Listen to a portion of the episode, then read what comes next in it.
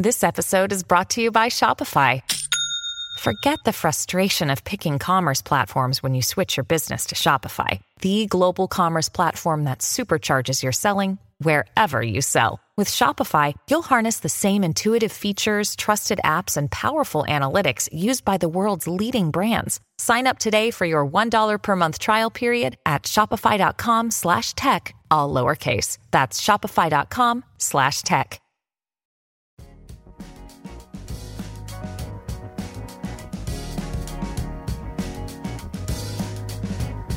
Al día con Tribunito por la mañana. A continuación, la actualidad informativa nacional e internacional este 17 de octubre del 2023. La tasa de desempleo en mujeres se dispara a 12.9%.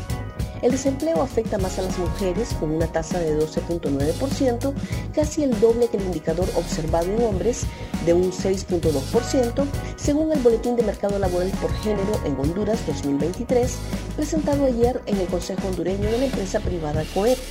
La fuerza de trabajo la conforman 4 millones de hondureños, de ellos 2.3 millones son hombres y 1.7 millones mujeres. Un total de 2.188.858 varones están empleados y 1.441.102 mujeres cuentan con un trabajo, según el documento presentado por la presidenta del Comité de Género para Empresas Sostenibles, Alin Flores, y los analistas del POEP Santiago Herrera y Jenny Antunes. España no acepta que Honduras quiera redireccionar millonario préstamo para hospitales. España no ha aceptado una petición del gobierno de Honduras de redireccionar un préstamo de 70 millones de euros en condiciones blandas que en principio fueron aprobados para la construcción de tres hospitales en el país centroamericano.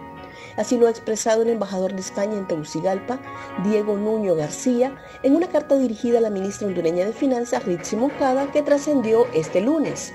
Los tres hospitales serían construidos en el marco del programa de fortalecimiento de la red hospitalaria de Honduras. Pero según la carta del embajador español, la ministra de Finanzas solicitaba la redirección de estos fondos para otros fines registra el incremento del 20% en homicidios de menores.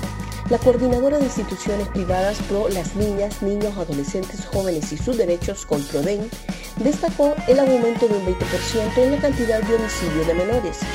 Según el monitoreo en medios de comunicación que realiza Colproden sobre muertes violentas de niñas, niños, adolescentes y jóvenes, del 1 al 30 de septiembre del 2023 se registraron 70 víctimas. El 83%, o sea 58, fueron jóvenes entre los 18 a 30 años de edad y el 17%, o sea 12, fueron niñas y niños entre 0 a 17 años. El 89%, o sea 62 de las víctimas, fueron hombres y 11% fueron mujeres. Un repaso al mundo con las noticias internacionales y Tribunito por la mañana. Biden abre una cuenta en la red social de Trump para burlarse del republicano. La campaña de reelección del presidente de Estados Unidos, Joe Biden, abrió una cuenta en Truth Social, la red social para el público ultraconservador creada por el expresidente Donald Trump, para burlarse del republicano. Bueno, veamos cómo nos va por aquí. Bienvenidos los conversos, escribió la nueva cuenta llamada arroba Biden HQ, que solo sigue a la cuenta de Trump y que este martes acumula 15.600 seguidores. Mom deserves the best, and there's no better place to shop for Mother's Day than Whole Foods Market. They're your destination for unbeatable savings, from premium gifts to show-stopping flowers and irresistible desserts. Start by saving 33% with Prime on all body care and candles. Then get a 15-stem bunch of tulips for just $9.99 each with Prime. Round out Mom's menu with festive rosé, irresistible berry chantilly cake, and more special treats. Come celebrate Mother's Day at Whole Foods Market. Costa Rica sale de la lista negra de paraísos fiscales de la Unión Europea. Costa Rica, las Islas Vírgenes y las Islas Marshall salieron de la lista negra de paraísos fiscales de la Unión Europea tras haber abordado algunos problemas en sus regímenes tributarios, mientras que Antigua y Barbuda, Belice, entran en este repertorio tras la actualización aprobada este martes por sus Estados miembros. Tras los cambios, aprobados hoy por los ministros de Economía y Finanzas de la Unión Europea, en la lista figuran 16 jurisdicciones de todo el mundo. Más noticias nacionales con Tribunito por la Mañana. Empresa Sultana será responsable de los gastos de migrantes que sufrieron accidente. Tras el accidente vehicular suscitado en la madrugada del domingo del 15 de octubre, donde al menos cuatro migrantes perdieron la vida, la empresa responsable del autobús donde se movilizaban aseguró que será responsable de los gastos de las víctimas.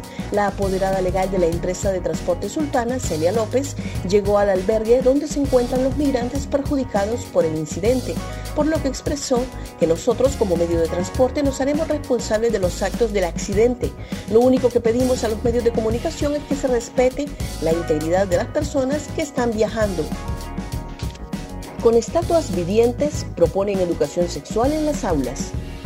Una nueva campaña se lanzó en conmemoración del Día Internacional de la Niña para concienciar sobre la introducción de la educación sexual integral en el sistema educativo para apoyar la educación que los padres imparten en casa.